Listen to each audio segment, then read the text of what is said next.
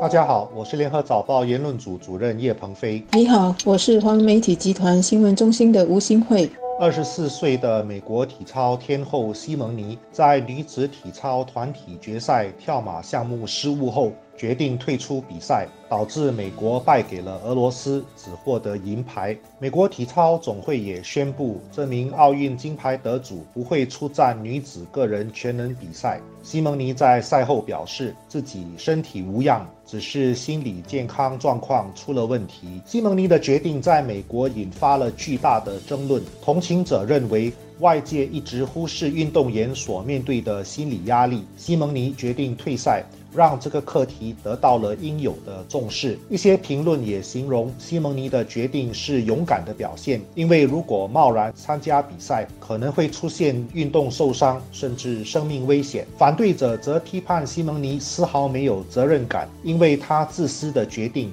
不但导致了其他三位队友赢得金牌的机会，也让国家队蒙羞。批判者指出，比赛的心理压力本来就是运动员必须面对的问题。西蒙尼用这个借口退赛，不但没有道理，更剥夺了其他有潜力的运动员为国争光的机会。这对许多关心和追看奥运的人来说，退赛应该是比。爆冷出局更感到震惊的，在西蒙尼之前，在世界排名第二的日本网球明星大阪直美几天前就爆冷，在奥运的网球外围赛中被淘汰，进不了八强。而两个月前呢，大阪直美也是以心理健康问题拒绝参加法国的公开赛记者会和宣布退赛。他也没有参加上个月举行的温布顿锦标赛，当时呢，他透露自己是。患患有这个抑郁症，而且是三年了。所以，美国的体操女皇西蒙尼在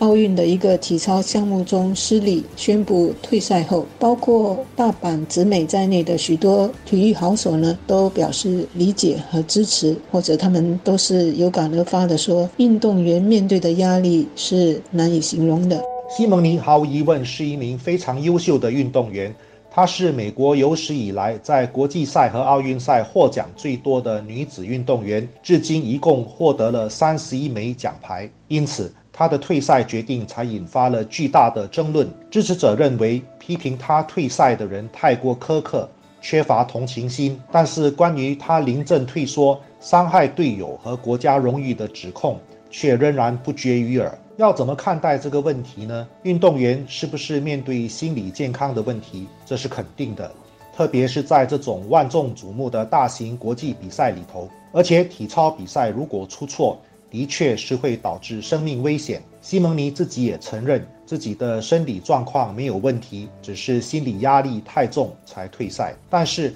关于他临阵退缩的指责，也不是完全没有道理。比赛的压力本来就是运动员必须面对的现实，是比赛的必然条件。在身体条件完全良好的情况下，用心理压力作为退赛理由，的确违背了体育精神。而且，因为西蒙尼退出的是团体赛，他不只是自己失去金牌，还连累了其他三名队友。这其他的三个人又应该找谁去讨公道呢？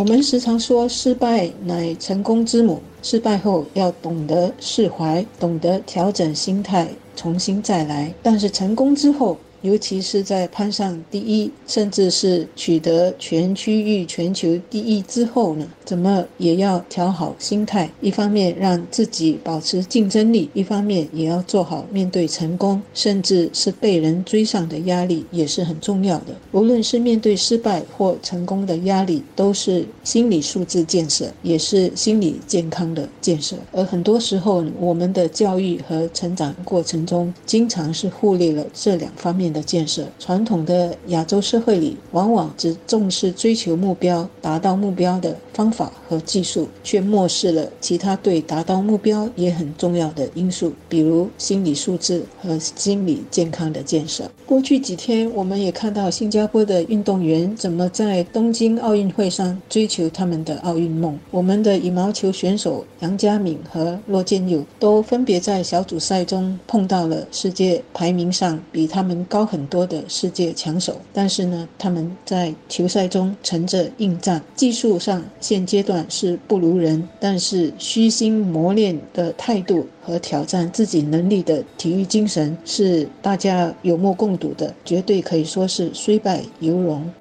在过去。西蒙尼的决定只会带来负面的评价，但如今声援他的声音却不小。这也反映了整个社会价值出现了严重的分裂。当代最主流的价值是同情心和同理心，希望照顾社会的最弱势群体。这并没有不好，可是发展到现在，似乎已经出现了矫枉过正的弊病。过度的同情弱者，有时候反而会剥夺了他们的责任感。而且错误的把脆弱当作是一种美德。西蒙尼的支持者就认为他退赛的决定是勇敢的表现，而不是一种自私的行为。这种价值认知上的混乱，反映了我们这个时代的严重问题。以前很明确的是非黑白，如今却会出现完全相反的评价。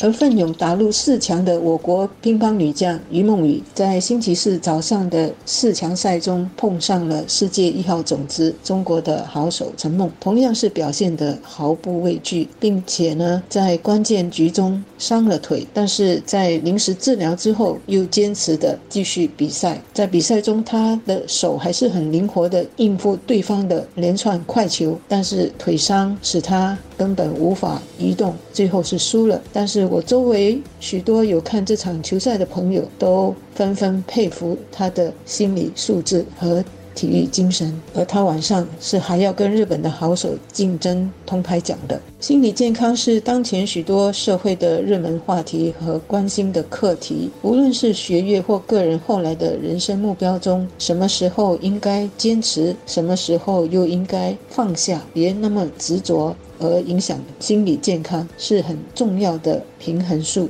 而这种平衡术不只是来自个人，也来自家庭和社会的态度。和价值观，人类有追求目标和追求成功的本能，但是这种本能需要很好的心理素质建设，才会在追求目标的时候不会不择手段，不会只顾自己，漠视一切。同等重要的是，良好的心理素质才会有更好面对压力、面对失败和成功的心态。这种心理素质的建设需要从家里开始，并且在学校教育和我们的广大社会里延续。所以在目前全社会都在关注心理健康，尤其是儿童与青少年的心理健康的当儿呢，我们也要避免突然过于的保护他们，让他们什么都不能碰，什么都不能。竞争或者是任何形式的压力，过于保护其实是会起反效果的，这会造成他们后来呢，在他们的漫长人生中，不知道怎么接受人生应该有的磨练。